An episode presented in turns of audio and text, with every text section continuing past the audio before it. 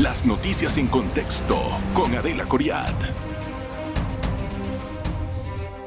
Buenas noches, gracias por estar en contexto. Vamos a hablar hoy con el presidente de la Comisión Jurídica del Parlacén, Dorindo Cortés, que también es expresidente de este organismo eh, centroamericano.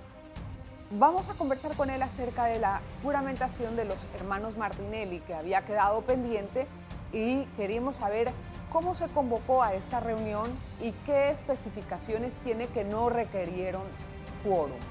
La otra cosa es que vamos a hablar acerca de la plenaria que se va a realizar en Nicaragua la próxima semana. Este organismo está anulando la relación con Taiwán de observador para recibir a China continental. Gracias, don Dorindo Cortés, bienvenido. Gracias, Gracias por estar con nosotros. Don Dorindo, vamos a ver, eh, esta juramentación de ayer, yo tengo entendido que el presidente del Parlacén, ¿verdad? El señor Amado Cerrut, viajó a Nicaragua el día de ayer en la tarde, en horas de mediodía, una cosa así, y llegó, pero a las pocas horas se hizo la juramentación. ¿Qué pasó en ese interín? Y quiero saber si eso se tenía contemplado desde que él se fue de aquí. ¿Lo tenían maquinado?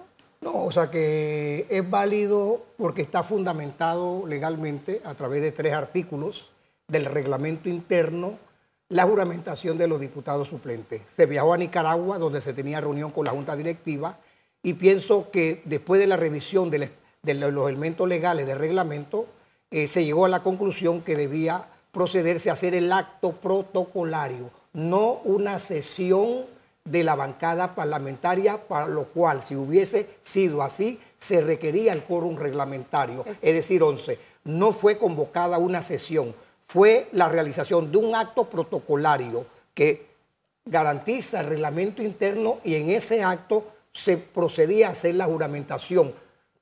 ¿Frente a quiénes? Frente a los que se nos invitó para instalarnos. ¿Quiénes estaban allí? Lo que nos, eh, se, instalaron aproximadamente nueve diputados para participar. La juramentación lo hicieron los directivos, como establece el reglamento, eh, panameños, es decir, el presidente, acompañado de su secretario José Ramos, y a buena hora también con la participación aproximadamente de siete miembros de la junta directiva de distintos países, lo cual hace un quórum, aunque no era una cuestión necesaria, pero eso fortaleció el acto protocolario que se hizo en, la tarde de ayer. Una pregunta.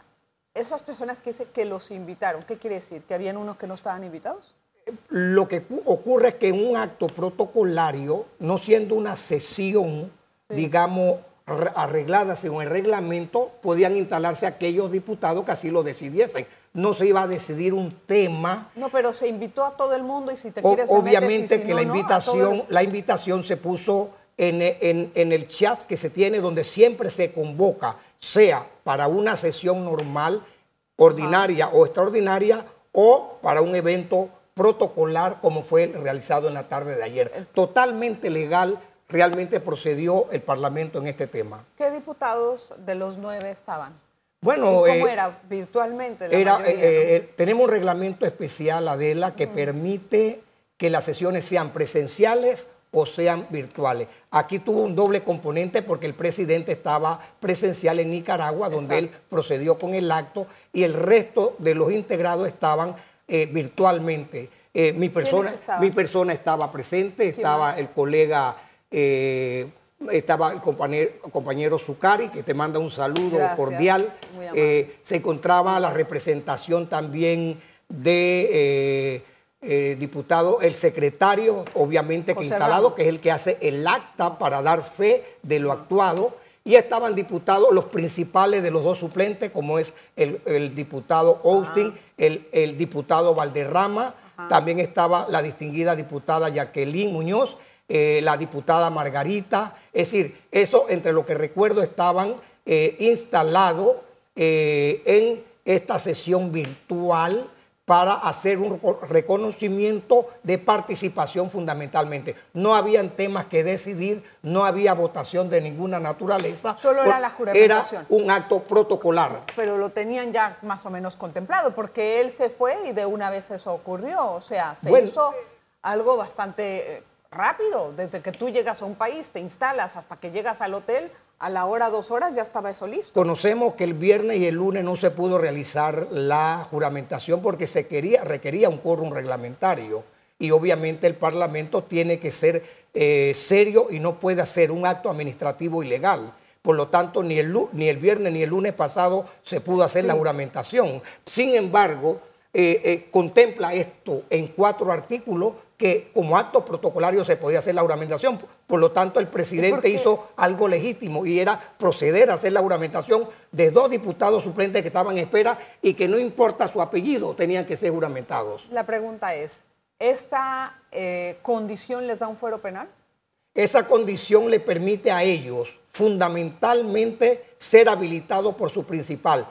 Le da la condición de poder sesionar en las comisiones. Le da la condición cuando sean habilitados de asistir a la plenaria. No tiene que ver con fuero penal. Hemos siempre señalado que el fuero penal o lo que llaman las prerrogativas no dependen de una juramentación, sino que son es un componente que define las disposiciones constitucionales de nuestro país y que se le otorga al diputado nacional o del Parlacén desde el momento que son acreditados por el Tribunal Electoral durante cinco años como diputados. Es verdad, pero ellos batallaron bastante para poderse juramentar y lograr ahora esa condición que tienen pues les da la prerrogativa de poder ser juzgados en un proceso especial. Desde mi punto de vista, esa prerrogativa ya existían sin necesidad de la juramentación. Pero se insistió eh, Lo que pasa es que ante el desconocimiento, eh, Adela, es que se tiene mucho desconocimiento de la estructura eh, legal, del tratado constitutivo que tiene rango constitucional. ellos fueron los que insistieron en la juramentación. Bueno, lo que yo sé es que insistían ser juramentados. las razones yo no puedo discernir sobre ellas, pero es un derecho legítimo que un suplente quiera juramentarse. Levantó todo ese ámbito que se ha levantado porque de repente llevan el apellido Martinelli. Pero nosotros, nosotros obviamos apellido, nosotros cumplimos con los actos legales. No, eh, es más que eso, que la iniciativa, y usted dice que tal vez no era ni necesario que se juramentaran, ¿verdad? Para la pregunta que tú me haces de que tenga que haber prerrogativa, nosotros hemos sustentado en escritos legales que no es necesario la juramentación porque la juramentación es un acto eminentemente para otorgar los derechos inherentes de funcionamiento administrativo en el Palacén y no tiene que ver nada con las legislaciones de las prerrogativas. ¿Por qué se siente que se hizo esto con mucha prisa? Bueno, no tanta prisa, Adela, porque fíjate que estábamos eso de... Eh, a, a, los hermanos Martinelli se le...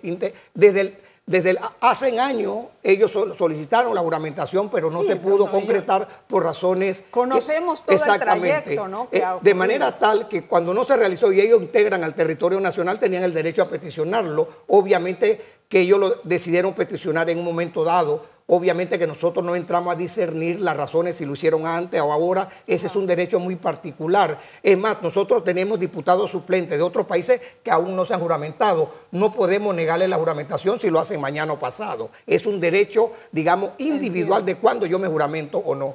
No, yo quería entrar en otro tema ahí, pero vamos a hacerlo a, la, regresada de los comerciales. No nos tardamos nada. En breve regresamos con En Contexto.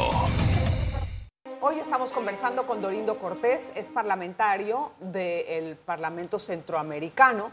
Eh, estamos conversando no solamente sobre la juramentación de los hermanos Martinelli, que se hizo ayer después de dos intensos fracasados, y eh, yo quiero, mire, don Dorindo, el adquirir la prerrogativa de diputado de cualquier organismo del mundo no es solamente la investidura, es lo que se pronuncia cuando uno adquiere la investidura. Y aquí me gustaría saber si los miembros de la bancada no le van a hacer un llamado de atención al señor Eduardo Oute por haber dicho lo que dijo de que si no se juramentan los hermanos Martinelli iba a poder ocurrir aquí lo de Ecuador. A mí me parece que ustedes como diputados, si son sensatos, deberían de poner también un óigame, un, alto a este tipo de, pronunciamientos que realmente no le veo ni pie ni cabeza. Obviamente, Adela, que nosotros coincidimos que este es un tema que tenemos que tratar con mucha responsabilidad, porque estoy de acuerdo contigo y con muchos señalamientos que se hacen a nivel nacional de que la percepción que se tiene del organismo parlamentario, nosotros aspiramos que sea la mejor percepción que entendamos que realmente el tema de la integración debe tener un componente político que es precisamente el Parlamento Centroamericano, que tiene un vínculo con todo ese componente europeo donde hay grandes debates, a veces desconocidos, sí, por la ciudadanía, pero donde realmente abordamos temas de cooperación fundamentales que a veces son desconocidos. Sí, pero ese tipo de señalamientos realmente no son, dan al traste con todo eso que usted me está presentando de forma Tenemos que trabajar en otra dirección. Pero si nosotros queremos que se les respete, ustedes también tienen que saber respetar a la opinión pública diciendo cosas que sean coherentes, no sacando ese tipo de comentarios que son totalmente detrimentes. Ni siquiera tenía fundamento, lo hizo gagueando, hablando, titubeando. ¿Eso qué es, diputado? ¿Por qué ustedes como diputados no hacen un llamado de atención a sus colegas? Obviamente que lamentamos mucho, Adela, lo ocurrido en Ecuador, y lo lamentaríamos que ocurra en cualquier país y jamás pensar que puede ser un hecho repetible en nuestra democracia. Pero no se puede estar amenazando de esa forma, estamos, estamos de acuerdo con eso, Adela. Sumamente detrimente, además no ayuda en nada a eh, las personas que usted dice que tienen derecho de Claro que sí, fíjate, Adela, lo siguiente. Hoy nosotros nos, nos evocamos a discutir un tema fundamental en Nicaragua, que tiene que ver con un cambio de de un observador por otro en el marco de lo que ocurre en nuestra región de América Latina con la inserción del comercio exterior de China continental. Nosotros vamos a discutir la incorporación de China popular. Y mire que ese es un tema, yo he publicado en la Estrella de Panamá hoy, que no querían los diputados del Parlacén que eso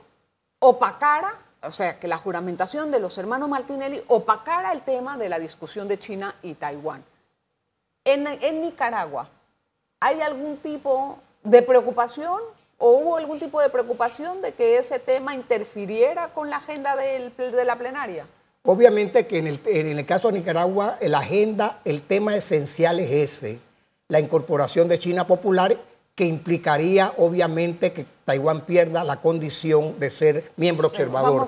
obviamente que ese es el tema central y eh, sí pienso que existía una preocupación, pero es intrascendente la preocupación porque eh, dice que no hay que preocuparse, sino ocuparse de. Y nosotros teníamos que tener, y lo íbamos a tratar independientemente si se era, porque es un derecho adquirido. No, podemos violentar. Por lo tanto, al margen de las preocupaciones, era un tema que tenía que ser tratado que en, había, plenaria. Sí había cierta pienso que había una preocupación, y yo pienso que es válida la preocupación, porque ahí debe darse un debate, el cual estamos preparados para hacerlo, ¿verdad? para discutir ese tema de la incorporación de China Popular al, Parlamento como miembro observador. Sí, a, eso me gustaría llegar. ¿Desde cuándo empezaron estas conversaciones con el embajador de China en Panamá para lograr que esto sucediera en el Parlacén? No es una discusión nueva, Adela. Y es importante que los oyentes, los televidentes sepan de que realmente en América Latina ha ido operando un cambio donde muchos países han inaugurado relaciones con China Popular, que antes eran relaciones diplomáticas con, Taiwán. Nuestro propio país es uno, República Dominicana, El Salvador, Nicaragua.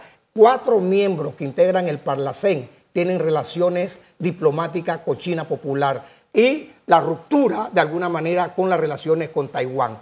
es, Guatemala, que es el país sede, sostiene aún las relaciones. Obviamente que ese cambio en la política diplomática de nuestros estados, miembros del sistema, ha influenciado también en la composición de los observadores que hay en el Parlamento Centroamericano. No era lógico tener un observador que no tenía relaciones diplomáticas con la mayoría y, y hasta donde entiendo, en Honduras, la presidenta es una mujer casualmente, la mujer al poder, eh, entonces también están en una tramitación también de quedaría solamente el país sede, que es Guatemala. Entonces, pero hay que hacer la discusión porque tenemos que ver cómo esa incorporación y desarticulación se ajusta en derecho. Y eso es lo que tenemos que discutir. Y entonces, ¿y cómo, cuáles son, bueno, dos cositas primero. ¿La oposición de Guatemala influiría en algo la decisión de la mayoría de los países? ¿Cómo se va a tomar en cuenta la consideración de Guatemala? No puede influenciar Guatemala como país sede en esto porque en el Parlamento se decide por voto mayoritario. No discutimos los votos por país. En la medida que haya los votos suficientes, que por lo general son 63, mitad más una del total, que son 120, si se adquieren los votos, no importa si los votos son de Guatemala o no, se, entonces el Parlamento estaría aprobando la incorporación. Entiendo. ¿Esto es una decisión de bancadas o es una decisión de criterio individual de cada diputado al momento de votar, obviamente? Bueno, en este caso, en, al- en algunos países funciona mucho la discusión de bancada. Ajá. Países pa- votan mucho eh, eh, en el debate. Nosotros en Panamá realmente, y tengo que ser honesto en esto, no hemos tenido una discusión de bancada para cómo votar. Eh, hemos- bueno, porque sencillamente no hemos tenido ese debate, ¿no? De manera tal que cuando vaya este diputado que está a Nicaragua, lo haré sobre la base de mi conciencia y con base a las reflexiones que yo haga de las disposiciones legales. Eh, no, hemos es tenido... que ustedes lo han analizado como No país. hemos hecho un debate de bancada parlamentaria para tomar ese punto. Oiga, y la bancada está dividida, que se me olvidó preguntarle de eso. ¿Se dividieron la bancada entre quienes querían la juramentación y quienes no? Sí, e- es el derecho de cada diputado. ¿Pero tema. responden a una Sí, facción dentro del partido? mm, estuvimos o- 11 y 9. O sea, ¿no? que unos Pero usted no- puede observar que, en efecto, fíjese usted la libertad y la democracia interna No, de que habían colegas de nuestro partido que optaban en una dirección y habíamos otros que optaban en otra Pero por dirección. alguna razón ha de haber sido. cada quien tiene su razón, es correcto. En el caso nuestro, puedo hablar por la mía, que es eminentemente jurídica, y pudiera alguien decir, cuidado que te- tiene otras razones, pero las razones nuestras como presidente de la Comisión Jurídica me obliga a mí tener, eh, en la medida de todo lo posible, una respuesta siempre jurídica a este tipo de temas. Vamos a hacer la pausa y vamos a regresar con el tema de Taiwán y China. Y también quiero hablar de otras situaciones que estaban pasando en Nicaragua recientemente muy lamentables. Una pausa, regresamos enseguida. En breve regresamos con En Contexto. Gracias por continuar en sintonía del programa Hablamos con Dorindo Cortés y vamos a entrar al tema de la plenaria en Nicaragua. Bien, entonces esta situación, cuando se anule la relación con Taiwán como observador, ¿cuál es el proceso de transición para la incorporación de China en esta condición? ¿O cómo se hace? Una vez se haya aprobado, de Sí. aprobarse, digamos, la desarticulación de Taiwán y la incorporación, tiene que haber una tramitación oficial del Parlamento informando oficialmente a Taiwán que por disposición de la Asamblea Plenaria eh, se termina la relación como observador y se haría también la tramitación oficial Sí. a República Popular eh, China para que a partir del momento se quedan incorporados como miembros observadores del Parlamento. ¿Eso requiere de otra sesión? no requiere, no, no, no requiere de otra, eh, otra sesión, salvo que como se hace un acta, ah, se elabora un acta, ese acta tiene que ser aprobada en la sesión siguiente, es lo que procede. Ah. Pero esa, esa tramitación no limita que haya la tramitación oficial de, de información a cada una de las embajadas Yo correspondientes. sé que este procedimiento tomó tiempo, no fue de la noche a la mañana, y que en efecto se realizaron varias conversaciones entre el presidente del Parlacén, que es ahorita Amado Cerrut, panameño, y el embajador de China. Y me gustaría que me detallara un poco cómo fueron estas conversaciones. Bueno, ¿Desde eh, cuándo ocurrieron? Obviamente, obviamente que un proceso como este implica unas conversaciones. Eh, eh, el deseo de incorporación de China Popular realmente no viene de este periodo, eh, porque recuerde que el presidente es por un año nada más. Exacto. Ya había algunos impulsos para incorporarse, pero donde se concretó, donde se ha hecho real al efecto de discutir allá en la Asamblea Plenaria el tema en Nicaragua es en este periodo. Hay que reconocer la diligencia efectiva que ha hecho el presidente Amado Cerrut, acompañado de otros miembros, de conversaciones para definir. Y vamos a decirlo claramente en el sentido de que por lo general China Popular se incorpora en cualquier escenario de esta naturaleza internacional cuando Taiwán obviamente no participa, porque usted Bueno, sabe ellos que... tienen la política de una sola China, porque ellos tienen la política de una sola China, ¿verdad? Eh, entonces, obviamente que mientras Taiwán perteneciese al organismo, obviamente que No China con tal no se iba a incorporar. No sé si hay allí un conflicto, que habrá más adelante un conflicto con Guatemala, por ser un país que todavía mantiene relaciones con Taiwán, pero, los, pero pertenece a un parlamento que ha sacado a Taiwán de esta condición. Bueno, eh, Guatemala está en un proceso electoral y va a una segunda vuelta entre dos candidatos. Eh, no veo la posibilidad que haya un conflicto con el Parlamento siendo el país sede, porque eh, no corresponde al Parlamento entrar, digamos, en los escenarios conflictivos de cualquier pero diplomáticamente no se entiende bien. bueno, pero no veo realmente un conflicto porque eh, sencillamente Guatemala conserva su relación con Taiwán, tiene su embajador, tiene su... Pero lo saca como observador del, del, Parlamento Centroamericano. Pero no lo, está haciendo, no lo está haciendo Guatemala dentro de su política diplomática interna, sino lo está haciendo un organismo compuesto por seis países. Mire, don Dorindo, el tema de Nicaragua es un tema sumamente sensible en cuanto a la opinión pública y la defensa de los derechos humanos, como lo puede ser cualquier otro gobierno que en muchas ocasiones se excede de los, de los parámetros democráticos. En esta semana se cerró la Universidad Centroamericana, una universidad que acoge a miles de estudiantes y que el gobierno simplemente la nacionalizó, la, la, más bien la embargó, por así decirlo. Yo quería saber ¿Qué tipo de pronunciamiento va a tener el Parlacén con respecto a esto? Si es que se van a pronunciar o no. Bueno, fíjese, en el Parlamento funcionamos así respecto a los diversos temas que puedan presentarse. Cualquier diputado puede presentar una resolución, digamos, de, de rechazo a cualquier medida que se haga en cualquier país. Miembro del sistema de integración puede hacerlo cualquier diputado, puede hacerlo una bancada, puede hacerlo un grupo parlamentario eso es legítimo en el Parlamento porque hay un debate diversos sobre diversos temas. Lo que no podría decir yo, porque sería irresponsable, es que conozca si va a haber o no un pronunciamiento de esa naturaleza sobre lo que usted señala que está ocurriendo allá en Nicaragua. ¿Cuál es lo que, a ver, lo que pasa es que cuando uno trabaja con parlamentos, uno tiene una posición, una postura como país uno tiene una convicción de que la democracia en la que vive es la mejor y es la que tal vez en alguna forma es la que ha, dado, no sé, puedo decir, una forma de vida eh, más entendible para todos. No importa si después sube la izquierda o sube la derecha, pero hay un cambio. Entonces, la pregunta es, ¿cuál es la posición de la bancada panameña frente a la violación de derechos humanos que hay con respecto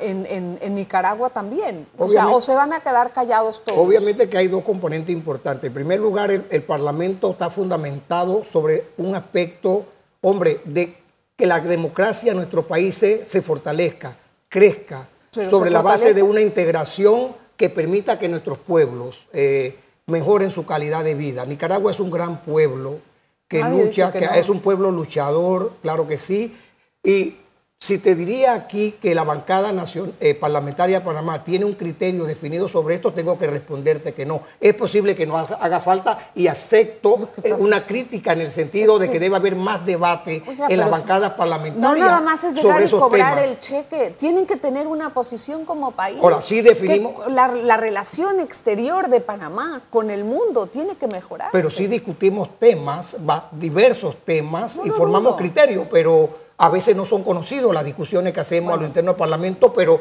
lo que tengo que responderte es sobre el caso particular de Nicaragua y sobre la medida que tú nos mencionas y que obviamente nadie puede compartir que se cierren las universidades porque esta persona que, está aquí es un docente universitario y nosotros eh, eh, la educación y la posibilidad de incorporación a la universidad es fundamental en la vida de cualquier ciudadano. que le quiten la nacionalidad a más de 300 intelectuales y a otros tantos que no los conocemos. Lo que hago es no calificar unas medidas en la medida... Es una voz de oposición. No lo hemos discutido nosotros como bancada parlamentaria, por lo que si dirige, dijese yo lo contrario aquí, estaría faltando a una verdad. No hemos hecho una discusión. Ya, ya, ya, no lo voy a poner más en problemas. no se preocupe. Dice que hay que ocuparse mentira, de eso. Mentira, Gracias, don Dorindo, por estar con nosotros. De verdad, que le vaya bien, que tenga buen viaje. Ahí nos cuenta las novedades acerca de la plenaria. Va a estar interesante el debate, muy padre. Y no olvide el saludo que te mandó el, el chino, chino Gracias a usted por estar con nosotros y gracias siempre por su audiencia.